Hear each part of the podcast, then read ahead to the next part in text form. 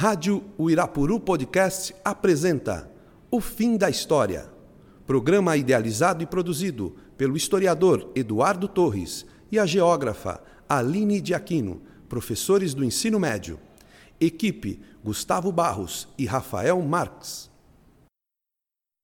El pueblo unido jamás será vencido. El pueblo unido jamás será vencido. El pueblo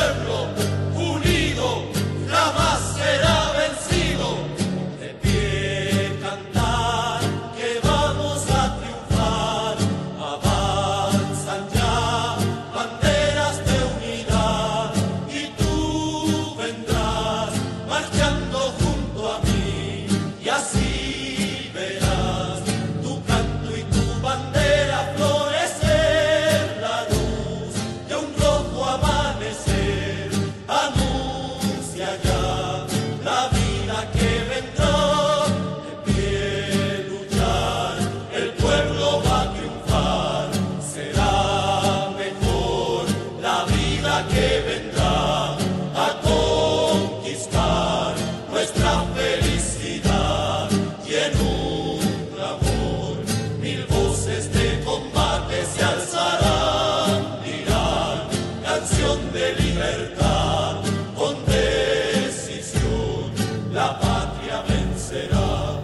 Boa tarde, estamos aqui de novo com O Fim da História, uma vez mais acompanhados pela professora doutora Aline Daquino, Olá todos os professora doutora geógrafa, ouvintes.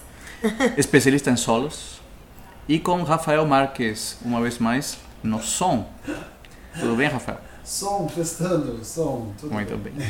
Muito bem. Eh, lembra da música que escutamos agora? El pueblo unido jamás será vencido. O povo unido jamais será vencido.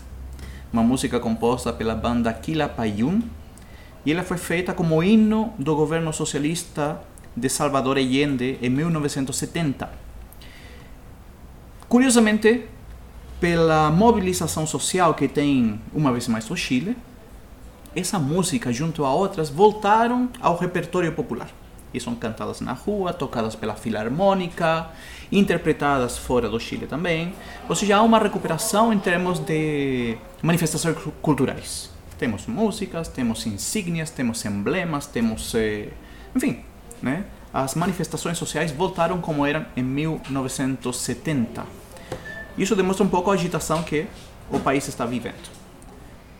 Exatamente. Gostou da Hoje- música? Gostei da música. Gostei da música? E É, hoje é, nós é- temos um convidado especial, né? Quem é? O professor, quase doutor Eduardo Rus Torres, aqui comigo para falar sobre o Chile, Ah, muito bem. Está de cumpleaños. né? É, é, Esteve de, Esteve, Esteve de cumpleaños. É, É. ensina, ensina. Ninguém me cumprimentou, mas tudo bem. Esteve de cumpleaños. Domingo. Parabéns, Eduardo. Ok. Apesar que quando esse programa for ao ar já vai ter passado um tempinho. Pois é, não é dezembro, gente, tá? Foi novembro. Foi em novembro. Foi novembro. Estamos gravando em inícios de novembro e se passaram já duas semanas do início das mobilizações, né? As Isso. mobilizações começaram no dia 18 de outubro, dia 18, né? Com seu auge no dia 20 eh, e já estamos em inícios de novembro, né? Eh, e curiosamente, como falávamos num esclarecimento anterior, a gente falava que o Chile era um era um, Paraíso? um paraíso, né? um paraíso da era um dos América Latina. países que não que estavam estáveis, Isso. né? Era essa nossa Porque a gente tinha falado sobre Peru, sobre Equador, sobre Argentina, né, sobre Colômbia, e a gente falava que o Chile e o Uruguai, eram os Uruguai, únicos países mais é. tranquilos, né? Sim. É, bom, a gente também é surpreendido pelas notícias, pela velocidade das notícias. É. Agora, eu não posso afirmar de que a população, de, de que os políticos no Chile foram pegos de surpresa. E por que não posso falar isso? Porque a população chilena, desde a ditadura militar, desde os últimos, as últimas décadas do século XX, vem sendo oprimida desde o ponto de vista econômico. né? E já vou explicar um pouco mais sobre isso. Isso. O que você traz para hoje, Aline? Bom, é, o estopim da, dos protestos no Chile foi o aumento da tarifa de metrô do horário de pico, né? Então lá no Chile são dois, são duas tarifas, né, Eduardo? Uma tarifa é, do horário de pico e uma tarifa para o horário que não tem muita gente. Pois é, de fato são três, só que a do meio se chama vale. Olha que coisa mais. Hum. Qual é a palavra que eu posso usar, né? Horário de horário alto, horário vale e horário baixo, né? Então seriam três horários, Três horários. os que nós temos. Né? Ah, eu, eu pesquisei e eu vi que são dois horários que eles colocam, não três. Ah, legal saber isso. Então, aí eles teve um aumento de 30 pesos, né? Então, de 800 foi para 830 pesos. O que eu vi aqui de R$ 4,63 iria para R$ 4,80. Então, esse foi o, o estopim das manifestações, porque como você mesmo disse, a população chilena já vem sofrendo com essa é, Opressão. opressão em relação à questão social há muito tempo. Acho que começa na ditadura do Pinochet, né? Sim, totalmente. Então, a, a ideia nesse período do Pinochet, a gente vai ter a implementação do, do neoliberalismo, certo? Que, inclusive, é um grupo de economistas da Universidade de Chicago. Não, eles, eles são da Universidade Católica que foram até Chicago estudar. Tá. Né? Eles ficaram lá dois anos estudando com Milton Friedman a partir dos anos 50. Né? Ou seja, o neo- neoliberalismo de Chicago, quando começa a ser desenvolvido teoricamente por Friedman, Aham. ele é um professor né, da, dessa universidade, já começa a, a atrair a, esse, a essa universidade outros estudantes de economia, entre eles um grupo de economistas chilenos que provém particularmente da PUC, da PUC de Santiago, né? e eles se deslocam a partir dos anos 50 e eles começam a aprender sobre neoliberalismo. E eles, quando retornam ao Chile, eles, muitos deles se tornam professores de economia na mesma faculdade, né? Então eles vão eh, alongando essa experiência de Chicago na universidade. E, eh, e eles discutiam, né? Ou seja, qual é a única forma em que nós podemos aplicar essas, eh, essa revolução econômica?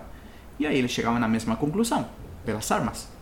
Porque se você pergunta à população, eles certamente não vão querer que, que o ne- neoliberalismo seja aplicado de forma democrática, né?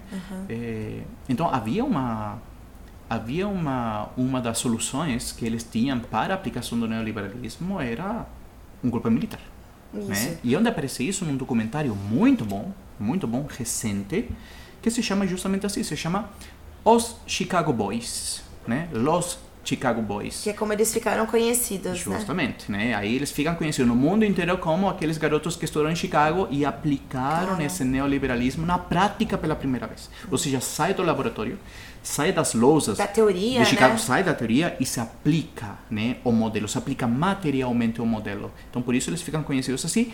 E que esse documentário que acabo de citar, que eu recomendo para todos vocês que nos estão escutando, aborda justamente a história desse grupo, eh, suas eh, ligações com o poder e principalmente com a ditadura de Pinochet. Então aí eles reconhecem que não haveria forma de aplicar o neoliberalismo se não passasse pelas armas. Ah, tá. Tá? Ou seja, é muito fácil dizer o neoliberalismo salva o mundo. Não, não é assim. Não é tão Bom, para os nossos ouvintes, né?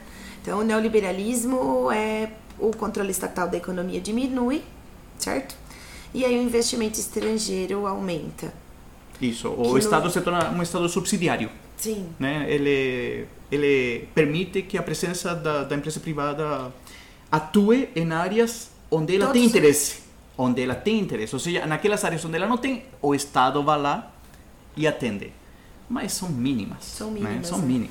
Então, o Chile passou por um processo de, de privatização é, do setor de saúde, do setor no setor de educação, eletricidade, água potável. É, São isso aí- setores básicos, né? Isso aí aparece na Constituição de 1980.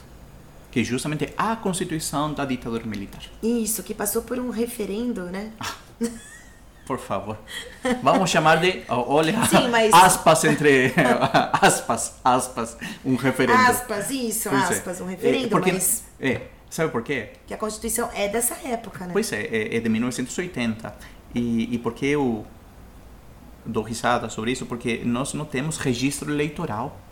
Porque os registros eleitorais, quase todos eles foram queimados em 1973 no golpe militar. Então, quando você tinha que convocar a população para ir a votar, a população não foi. E por que não foi? Porque tinha medo. É. Então, eles não apareceram para votar e, ao final, o, governo Pinochet aprovou A a Constituição, Constituição que permanece até hoje. que era para aprovar. Eh, Era se, se você tem a, a, presença massiva da população votando contra a Constituição, ela seria aprovada do mesmo Do jeito. mesmo jeito. né? Mas a população em geral é aprovada por um referendo sim, como dizemos aqui, para inglês ver, Sim. né? Porque não há registros eleitorais, a população não se sentiu obrigada a ir e de fato não foi, né? Mas enfim, Bom, e aí com todo esse processo de, de privatização, porque a, o neoliberalismo no, no Chile, ele foi baseado nessa política pesada de privatização. Isso. E, e mesmo depois da ditadura do Pinochet, isso se mantém, né, com concessão de rodovias, inclusive. Isso. E o que a gente tem é que os dados macroeconômicos, eles melhoraram. Então, o PIB per capita melhorou, a taxa de mortalidade infantil, a pobreza melhorou também. Mas, por outro lado, você vai deteriorando os setores sociais, né? Porque o custo de vida no Chile, ele é muito alto, né? Exatamente por conta de você ter que pagar para tudo. É, é interessante É esses, esses dados macroeconômicos, né, que indica que tudo cresceu, que o PIB, que o ingresso per capita e tudo, né? Nós temos, eh, nós, vocês sabem que nós somos um país de poetas, né? Partindo por mim, claro. Nós somos um país de poetas, de prêmios, no, eh, prêmios Nobel de literatura. Eh, e nós temos um antipoeta. Nós temos, eh, que morreu há pouco tempo atrás, o nome dele era Nicanor Parra. Nicanor Parra, irmão familiar da Violeta Parra, né, dessa grande folclorista da América Latina. E ele era professor de física na Universidade do Chile, mas ele também gostava muito da literatura, né, ele virou um antipoeta. E ele tem uma reflexão muito interessante, o que são eh, sobre esses ingressos per capita, eh, sobre essa distribuição de dinheiro, né? Eh, ele colocava na seguinte, ele matizava da seguinte forma, ele colocava assim: temos dois pães. Você come os dois. Eu não como nenhum. Qual é o consumo médio? Um pão por pessoa. Então, eh, os dados são muito curiosos, porque apesar de que indicam um crescimento formidável, macroeconomicamente falando, é real. Então, mas é, é isso que se passa dessa do neoliberalismo. que- Justamente. Que, é a lógica de os dados macroeconômicos eles melhoram, então você tem a- aquela ideia de um sucesso econômico do, Um sucesso aparente, claro. da que está- política o econômica que que foi implementada, mas por outro lado, nem todos os setores é, Acompanharam esse crescimento. acompanharam esse crescimento, exatamente. Eh, lá no Chile nós aprendemos desde muito cedo né, a teoria do copo cheio, ou do... Como, se- como se chama quando um copo transborda? Como poderia chamar isso? Teoria do transbordamento? Não sei. Tá, vamos pensar. Tá vamos bom. imaginar um copo de água. Poderia imaginar um copo de cerveja com esse calor, mas vamos imaginar um copo d'água. E esse copo d'água forma uma pirâmide de copos. Já viram nos casamentos que tem um monte de taça, né? Enfim, vamos im- imaginar que esse copo forma uma pirâmide. E eu tenho uma jarra com água. E eu vou colocar água só no primeiro copo. Quem está dentro desse copo é a elite econômica. São os empresários, são os donos do poder. Então eu vou vertendo esse líquido, que é a economia, que é o Sim. dinheiro, que é o crescimento, e esse copo enche rapidamente. Só que os copos que estão logo embaixo desse copo, né, essa pirâmide que está embaixo, vai começar a receber de forma paulatina, Lenta. lenta, gradual, os benefícios que já encheram no primeiro copo.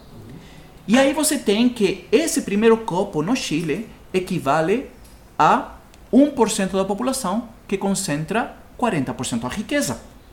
E os copos que vêm logo embaixo representam 10% da população que concentra 60% da riqueza.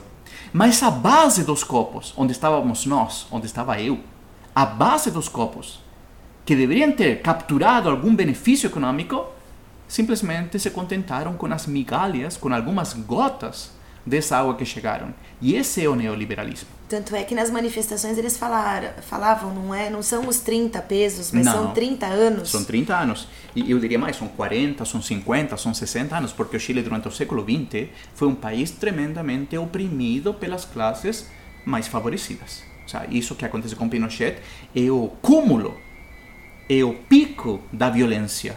Mas havia uma violência estrutural no Chile ao longo do século XX. Né? Não sei se vocês sabiam, mas nós tivemos três constituições republicanas. A primeira de 1833, a segunda de 1825 e a última, republicana entre aspas, né? Porque sai no, na ditadura militar, mas é da República, de 1980. Em nenhuma dessas três constituições a sociedade foi convocada para elaborar ah, leis, para propor, eh, para expor suas demandas. Não, foram sempre, sempre foram os grupos políticos que se organizaram e propuseram essa Constituição. Ou seja, eh, nas três constituições que nós tivemos, em nenhuma delas a sociedade participou para expor seus verdadeiros Seus desejos, problemas, né? Pois é. é, justamente suas demandas, o que eles queriam. Então, e, e, e, e justamente sobre isso, né, esses 30 anos de existência dessa ditadura, já quase 40 anos, né, estamos indo já para os 40 anos, essa, essa Constituição que faz, ela mantém eh, essa, essa exploração. Então, o que faz a população? Ela se revolta não por 30 pesos, ela se revolta por 30 anos, onde eles querem que a ditadura seja deixada para trás através de uma nova Constituição. E o problema que nós temos hoje em dia é a negação, a negativa do governo de Sebastião Pinheira, que é um governo de direita, Sim. ele é empresário, ele não quer alterar a Constituição porque a Constituição garante a distribuição de poder. Essa é a chave da Constituição chilena. É, Ela distribui o poder. E quem concentra o poder hoje em dia é o empresariado. A nossa Constituição, eu vou falar algumas coisas dela, né? Se vocês me permitem, claro. Sim. É, o- O que indica a Constituição? Primeiro indica quem é o governo, né? quem manda. Segundo indica se nós temos Congresso ou não temos Congresso. Indica de quantos congressistas nós temos, né? que atribuições tem eh, o poder do Estado, os diferentes poderes do Estado. Né? Isso determina a nossa Constituição de forma básica. Ela indica se nós teremos presidente, se temos primeiro-ministro, se... ela indica como se organiza o poder político no Chile. Eh, ela também administra a justiça. Né? Sabemos que a Constituição em qualquer lugar é a Carta Magna, né? É, são as leis que superam a todas as outras leis. É. Né? É, que mais? É, a chave, como falei anteriormente, da nossa Constituição é que ela distribui o poder. Ela indica que a soberania, que a soberania do país, tem origem no Estado, né? E o Estado é, é onde radica a nação, né? Que mais ela indica? Eh, limita, por exemplo, ela limita a soberania popular, ou seja, até onde a população pode ir nas suas demandas. Né? Ou seja, a, a população não é soberana. Quem é soberano é o Estado. Então aí já vemos o primeiro empecilho onde a população não se pode manifestar para exigir, por exemplo, uma nova constituição, tá? Eh, que mais ela indica? Que a soberania do povo se manifesta através do voto, basicamente isso. Que o povo só pode votar, mas não pode exigir. Tá? Isso está colocado na nossa Constituição. que mais ele indica? Ah, que, hum, que os direitos, né? Que os direitos são garantidos pelo Estado. né? O Estado deve garantir os direitos. Mas que tipo de direitos são esses, né? Por exemplo, direitos sociais nós não temos. E por que nós não temos? Porque ele te dá liberdade de escolha. Ou seja, em termos de educação, direito social e educação. O que diz a Constituição chilena? Diz que você pode e é livre de escolher que tipo de educação você quer. Você quer. Só que você tem duas educações. Tem a pública e tem a privada. E como o Estado não mantém a pública, só, só resta a privada. A privada, estou falando de educação, tá? Só resta a educação privada, né? E aí, se você tem dinheiro, você tem melhor educação. Se você não tem dinheiro, você se conforma É. com o que te oferece o Estado. você tem melhor educação, você vai pra universidade. Porque entrar na Isso universidade no mesmo. Chile também Que é, também é é privada. muito... Que isso você pode entrar através do Exato. endividamento. Isso, é como se fosse como nos Estados Unidos, né? Ela é Isso mesmo. privada, daí você paga e você financia ela, né? As famílias que não têm dinheiro, você pode financiar e depois você tá formado, mas você tem uma dívida aí pra pagar por um bom tempo. Pois é. Eh, No Chile acontece assim, eh, se chama CAE. Né? Essa dívida se chama CAE. Eh, E teve as manifestações, né, Eduardo? Em 2006 teve a, o protesto dos pinguins, Dos pinguins. né? Eh, Eles se chamam pinguins. Em 2006, como falou ali, né? eh, os estudantes secundários. Isso, lá, secundaristas. Os estudantes secundários são super organizados politicamente, né? É um orgulho da sociedade chilena. Eh, todo mundo admira os estudantes das escolas porque são eles os que tomam as bandeiras para mobilizar a população. E foi de fato assim que aconteceu essa, essa última Essa última. e- essa última explosão social. Foi através dos estudantes secundários de novo. Então, por que o estudante secundário lá é tão diferente? Porque lá, em todos os colégios, públicos ou privados, existe o grêmio estudantil. Ou seja, desde muito cedo, eles têm que tomar decisões. Eles têm que participar do poder. Eles têm que ser propositivos. Né? Eles têm que propor soluções para o colégio. Então, é, é muito interessante como se lida com a política nacional chilena. Né? E os secundários têm isso. E na virada do século XX e século XXI, no ano 2006, nós tivemos a primeira grande manifestação de estudantes chamados, conhecidos popularmente como pinguins. Isso. Né? Por conta da vestimenta deles. Pelo né? uniforme, isso, pelo Isso, uniforme, uniforme. né? Porque a gente usa o uniforme masculino é uma calça, era, né? Pelo menos ainda é, uma calça social cinza, um blazer azul, né? Porque eu uso blazer, garotos. Tá explicado. Porque eu uso blazer. É, um blazer azul, uma camisa branca e uma gravata, né? Uma moda britânica. Então, o blazer azul e a camisa branca ficava com uma barriga branca, né? Então aí você ficava parecendo um pinguim, né? Então por isso que eles são popularmente conhecidos como os pinguins. E eles eh, começaram essa agitação popular que está estourando hoje. É, então, em 2006 eles reivindicavam a educação gratuita e o transporte público gratuito Isso. também. Aí em 2011 eles voltaram a, a ter uma outra onda de manifestação, que inclusive em 2006 era o governo Bachelet. Isso mesmo, 2011, Pinheira já. Isso. Aí eles a, a, a reivindicação era a universalização da educação superior. Justamente. A- mas você estava falando de direitos, né? Que a Constituição chilena, em termos de educação, diz que você tem o poder de escolher. Ou seja, ela não te está dando nenhum amparo social. Você tem te- duas escolhas. Sim, mas um, num, num, num estado de bem-estar, que faria? Olha, te oferecemos isso aqui que é público, mas é bom. Sim. E você tem a liberdade de escolher um privado, que também pode ser bom. Né? Agora no Chile não. Te oferecemos o público e o privado, o empresário está no privado, então eh, ele vai oferecer melhores condições e nós no público a gente vai a viver com o que nós temos. E a segunda questão dos direitos né, é também o direito à saúde. Né? É a mesma política em termos de saúde que a Constituição também garante o seguinte: você tem escolha, você tem liberdade, ou você se atende num hospital privado, ou você morre num hospital público. É, tem o FONASA lá, né? Por isso, Eduardo? FONASA, o Fundo Nacional de Saúde. Isso. FONASA, Fundo assim, Nacional de Saúde. Não é que não é para dizer que não tem nada. Pois é. E o Mas- FONASA é interessante, porque Ah. o FONASA funciona através de um sistema de eh, solidário. Ou seja, quem tem mais, paga mais. Tá. Quem tem menos, paga menos. Então é assim que funciona o FONASA. É muito bom. É muito, muito bom. Mas ele melhorou muito nos últimos anos. Essa é outra questão.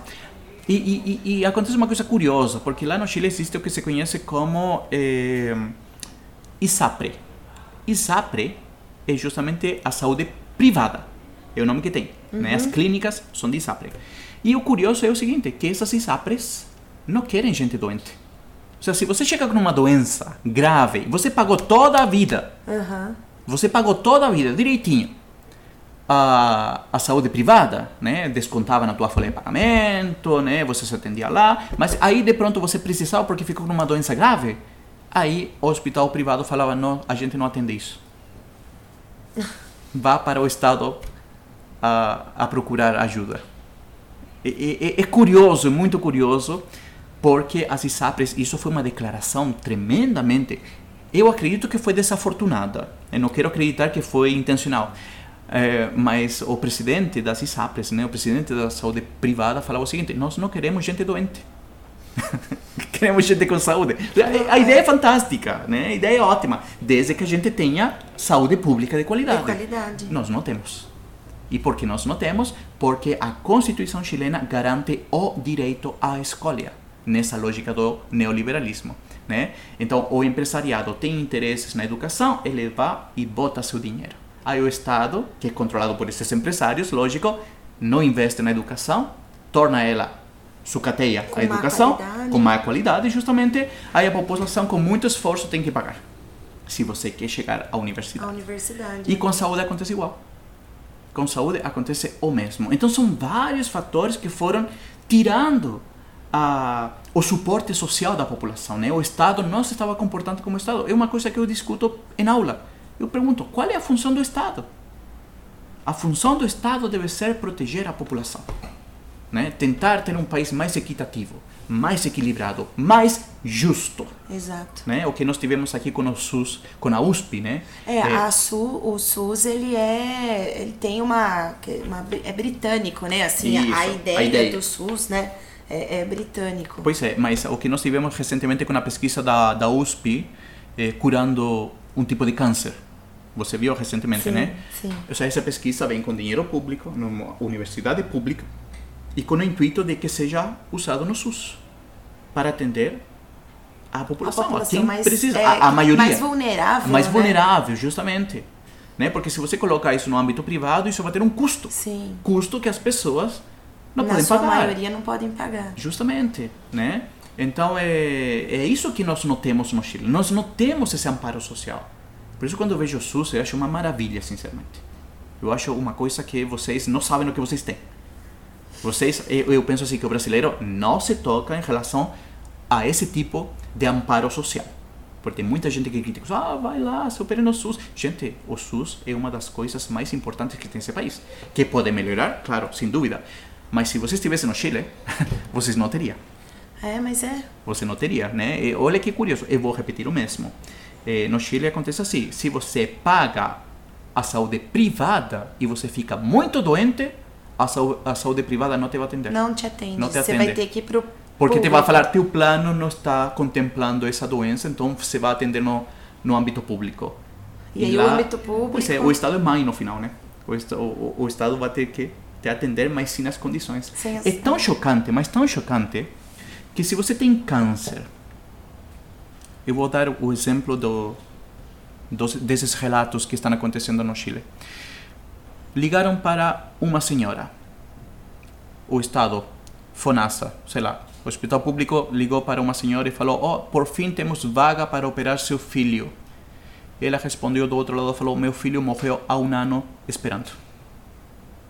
O sea, essa é a condição que nós temos. E por que essa senhora vê seu filho morrer? Porque se ela tivesse tido dinheiro, teria mobilizado né, todo o possível para ir até um hospital privado. E, e, e para, para fechar toda essa, essa crítica, né, eh, no hospital privado, se você não tem plano e você chega lá por emergência, eles não te vão atender. Salvo que você assine um cheque em branco. Nossa.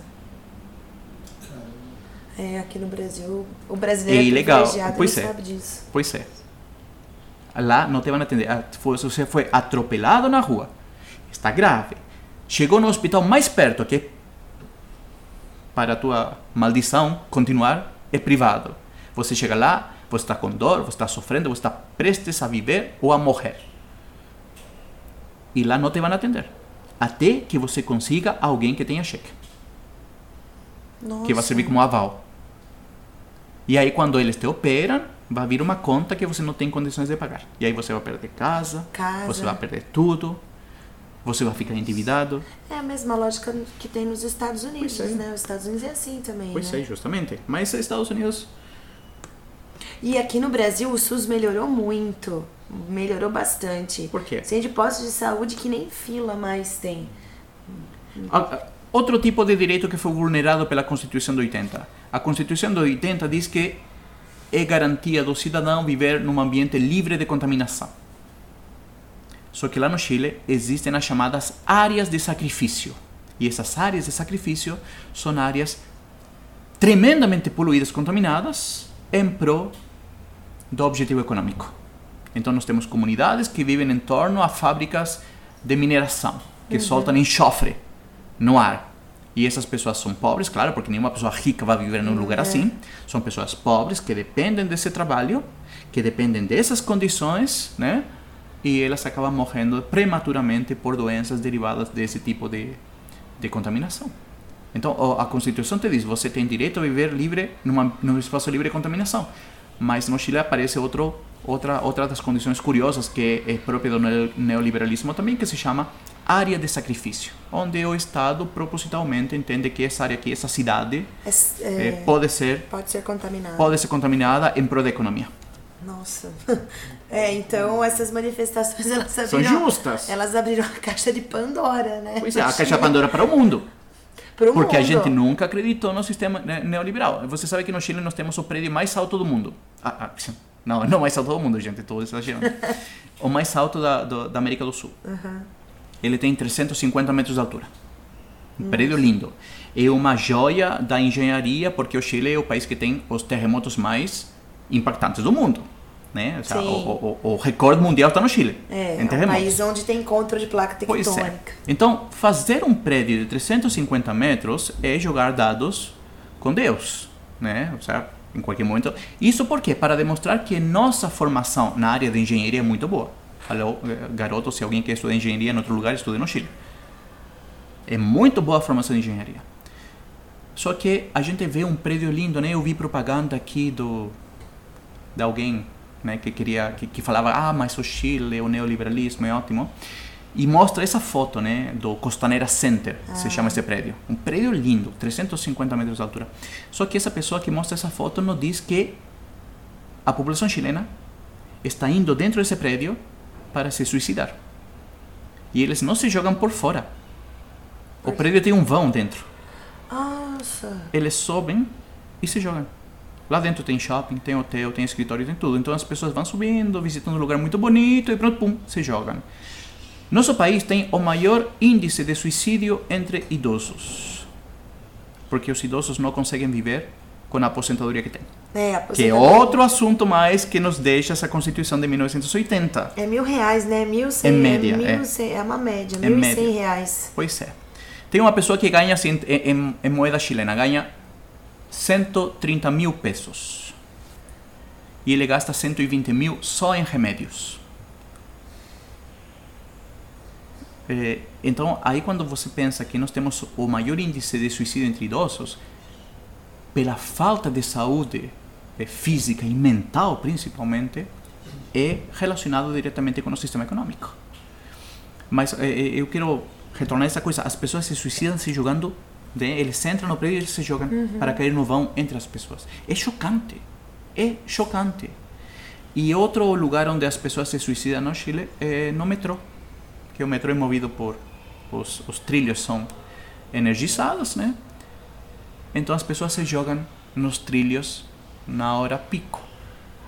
Então você tem, uma, eh, tem, tem o, o metrô lotado e pronto as pessoas se jogam aí dentro. Se fosse um caso isolado, eu falaria, ah, foi um acidente, desmaiou, sei lá, ou estava...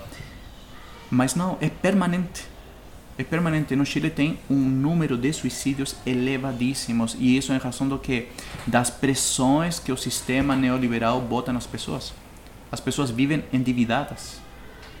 Eles não têm condições de acompanhar a, a, suas, eh, a sua vida. E eles acabam tomando decisões drásticas. Ou seja, nós somos um país tremendamente eh, mentalmente perturbado. É porque tudo que você precisa, você vai ter que pagar. Tudo, E tudo, tudo, tudo, tudo. Até água. A- a- ó, É, pessoas até que nos água. escutam. A água é privatizada. então, Pessoas assim, que nos escutam. O Chile é o único país do mundo que tem a água privatizada. Mas o que significa ter água privatizada? Que se eu abro a água da torneira eu vou ter que pagar? Lógico, nós pagamos aqui pagamos em qualquer lugar. Sim. O que eu estou falando é que as nascentes são privatizadas. Então, se um empresário compra uma nascente de um rio, É dele. é dele e ele tem direito a mudar o curso do rio. E ele muda o curso do rio para seu próprio empreendimento. E o que acontece com a população que vive para baixo? Fica morre. sem água. Fica sem água. E eles têm que escolher. É é uma coisa muito curiosa. Quando eu, desde criança, eu vejo caminhão-pipa indo para lá, indo para cá. Eu sei que meu país, na parte norte, é semiárida. Na parte sul, não. Mas mesmo assim, nós temos caminhões-pipas indo de um lado para outro. Se você faz um buraquinho na terra e você tira água, essa água tem dono. Se você entra num rio para tomar banho, essa água tem dono. E vai chegar um momento que se esse cara te quer cobrar, te vai cobrar. Você sabia que a cordilheira tem áreas que tem dono também? Que se você é um andinista, como nós falamos, né? É, não é alpinista, aqui se fala alpinista, a gente fala andinista. É brasileiro especial. É, se você pratica o andinismo e você quer subir numa, numa montanha, lá. é, numa montanha, não Concagua. Você não pode passar em linha reta. Você tem que cortar caminho porque as montanhas têm dono. E também tá ligado ao acesso à água, porque parte da, da, da geleira derrete. E a mineração, E a mineração de cobre. principalmente a mineração. Que foi estatizado, né? a, a mineração, só Codelco foi estatizado, só o norte, mas o resto, no, no resto da cordilheira, é privatizado. É tudo. privatizado tudo. Então, isso aí são heranças da Constituição de 1980. Então, hoje em dia, qual é a principal demanda? Uma demanda de 85% da população. 85% é muita gente, né? Só para ir terminando. 85% é muita gente. Lembram que na última crise política que nós tivemos, quando teve uma presidente destituída, o, a- o discurso geral da população era perdeu o apoio popular, então tem que ser tirado. Lembram disso? Sim. Então, lá no Chile, 85% da população deseja uma nova Constituição. 79% deseja que seja através da Assembleia Constituinte. E o governo diz que não vai mexer na Constituição. E por que não pode mexer? Porque, como falei anteriormente aqui nesse, nesse Sim. encontro, a Constituição distribui poder. E esse poder hoje em dia está nas mãos dos Dos empresários. empresários. E aí E eles não, tem querem como- perder. Eles correspondem a 1% da população, que eu citei anteriormente nesse exemplo dos copos. Eles corre- correspondem a 1% da população, que concentra mais de 30% da riqueza nacional. É muita coisa. É muita coisa. E nós, nós estamos indo por caminho diferente Sim. aqui. Então, não sei. É, isso foi uma apreciação muito rápida do que acontece no Chile, né? Que essas manifestações sociais é, são relevantes para o nosso país, pelo menos. É, o neoliberalismo nasce no Chile Nossa, e, pelo até me visto, arrepiou aqui né? algumas coisas que você falou. o neoliberalismo nasce no Chile e está destinado a morrer lá também, né? E a população, depois de duas semanas, continua mobilizada todos os dias. O nível de violência só está crescendo. O governo de Sebastião Pinheira, que falei para vocês, é um governo de direita, ele é empresário. Ele, pela primeira vez desde o fim da ditadura, colocou o exército, na rua. É. Nós temos hoje em dia mais de 300 pessoas cegas de um olho. Você sabe que o índice mundial de pessoas cegas por bala é de 300. Mas isso em 10 anos. O governo Pinheira, em duas semanas, conseguiu chegar a esse número. E por quê? Porque as forças de repressão estão atirando na cara das pessoas. É, ele, ele convidou a Bachelet, né, pra averiguar a violência. Ah, a Bachelet enviou uma comitiva. Sim, que Mas- ela, tá, ela é comissária, né, Pois dos é. direitos humanos. Só que agora o governo falou que não reconhece a comitiva. Ah, Ou seja, lembra do governo Maduro? Lembra da Venezuela? lembra das críticas que se faz à Venezuela? da Então, né? repressão, da falta de liberdade, da violação aos direitos humanos? E que Pinheira era um dos principais críticos ao governo Maduro. Inclusive, Pinheira fez um show no começo do ano, não sei se vocês lembram. Hoje em dia, Pinheira tá está todo- seguindo a mesma cartilha de Maduro, está repetindo o mesmo discurso de Maduro. Então, garotos, não caiam naquela balela de que um lado é pior que o outro. É. Não caiam naquela balela de que um lado é extremo, o outro não. Depende das circunstâncias. E hoje em dia, o governo Pinheira, insisto, direita, governo Maduro, esquerda, Sim. o governo Pinheira se está comportando da mesma forma, está negando os informes da ONU, está dizendo que não há violações aos direitos humanos, quando nós temos casos de violência policial. Nós tivemos um caso onde três garotos foram crucificados numa numa numa delegacia. E, e isso por citar, porque não quero entrar em detalhes, porque são bastante É, teve caso também de, uma, de um carro, né, jogar um corpo. Ah, essa é outra forma, né? O Estão aparecendo rua, corpos, né? estão aparecendo É. corpos dentro de locais queimados. Então aí o governo fala, olha, estava fazendo um saque, estava estava roubando e o fogo pegou ele. O que não contava o governo é com o serviço de, com o serviço legista, né? Porque logo depois se fizeram um exame no corpo e se descobriram tiros no corpo. Então de onde vêm esses tiros, é, né? Não é por conta da. Não é por conta, era, fogo. era pe- pela repressão da polícia. Então está uma situação bastante escabrosa, mas as demandas são super justas. Se eu estivesse lá, meu, meus irmãos, que são gente de bem, tá? são gente de bem, né? Defendendo a família tradicional. Eh, meus irmãos estão protestando. Eh, e estão protestando, e, e, e- e tem muita gente que fala, ah, isso não é de esquerda, não é de direita. Não, não é partidista. Mas as demandas são, São típicas sociais. demandas que defendem o mundo social, o mundo da esquerda. É por isso que essas músicas, esses sinos, esses emblemas que foram criados no governo de Salvador Allende, né, em 1970, estão sendo cantados de novo. Uma das principais músicas é de Víctor Jara, que se chama Pelo Direito de Viver em Paz, né, que está sendo cantada por todo mundo uma vez mais. Uma coisa legal que tem essas manifestações sobre a recuperação cultural. E, enfim, espero que vocês não fiquem muito depressivos depois de saber tudo isso, mas o neoliberalismo não é aquela beleza. né? Não é aquela coisa que. É, é quando você vê o catálogo É, Na os internet? Dados, os dados macroeconômicos, é, o próprio nome já diz, né? Ele é macro. Ele é né? macro, justamente, não vê as, As, as singularidades, as né? singularidades, é. Pois é. É, é como quando você vê no catálogo, né? Neoliberalismo no catálogo do. Como se chama aquela loja? AliExpress. Sim. Né? Lindo. Quando você compra e chega em casa, é outra coisa. É outra coisa. Né? É mais ou menos isso que aconteceu no Chile com o neoliberalismo. Então, né? eu tenho uma vaga experiência sobre isso. Eu venho desse país, o que não significa nada, mas enfim. Eh, espero que vocês possam ter agora uma ideia mais crítica sobre esse assunto, que esse é o nosso objetivo. Com certeza. Alguma questão? Nenhuma. Não? Podemos colocar essa questão na prova? Podemos colocar. Muito bem. então é isso. É isso aí. Acabou. Eduardo, ó, muito obrigada. esse porque programa, esse programa é dedicado para o Vinícius, né? Vinícius O brasileiro. Vinícius brasileiro do Vinícius segundo brasileiro, que ele falou: "Quero saber sobre o Chile". ano. Tá. tá? É tempo que eu não tenho para tratar em sala de aula, estou tratando aqui porque eu fiz uma, uma proposta. Falei, se teu comentário tem 10 curtidas, a gente fala. Bom, teve muito mais. Então, Vinícius, esse programa é para você. Eu vou perguntar depois o que você achou. Tá? Nosso e-mail. O fim da história, arroba colégio, colégiouirapuru.com.br. Que vivan los estudiantes, jardín de nuestra alegría. Son aves que no se asustan de animal ni policía. Y no le asustan las balas ni el ladrar de la jauría. Caramba y zamba la cosa, que viva la astronomía. Me gustan los estudiantes que rugen como los vientos cuando le meten al oído sotanas y regimientos. Pajarillos libertarios igual que los elementos. Caramba y zamba la cosa, que viva lo experimento.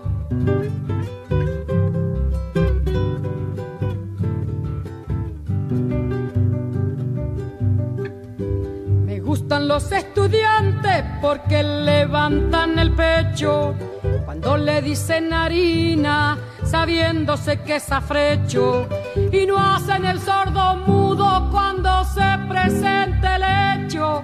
Caramba y zamba la cosa, el código del derecho. Me gustan los estudiantes porque son la levadura, el pan que saldrá del horno con toda su sabrosura, para la boca del come con amargura. Caramba y zamba la cosa, viva la literatura.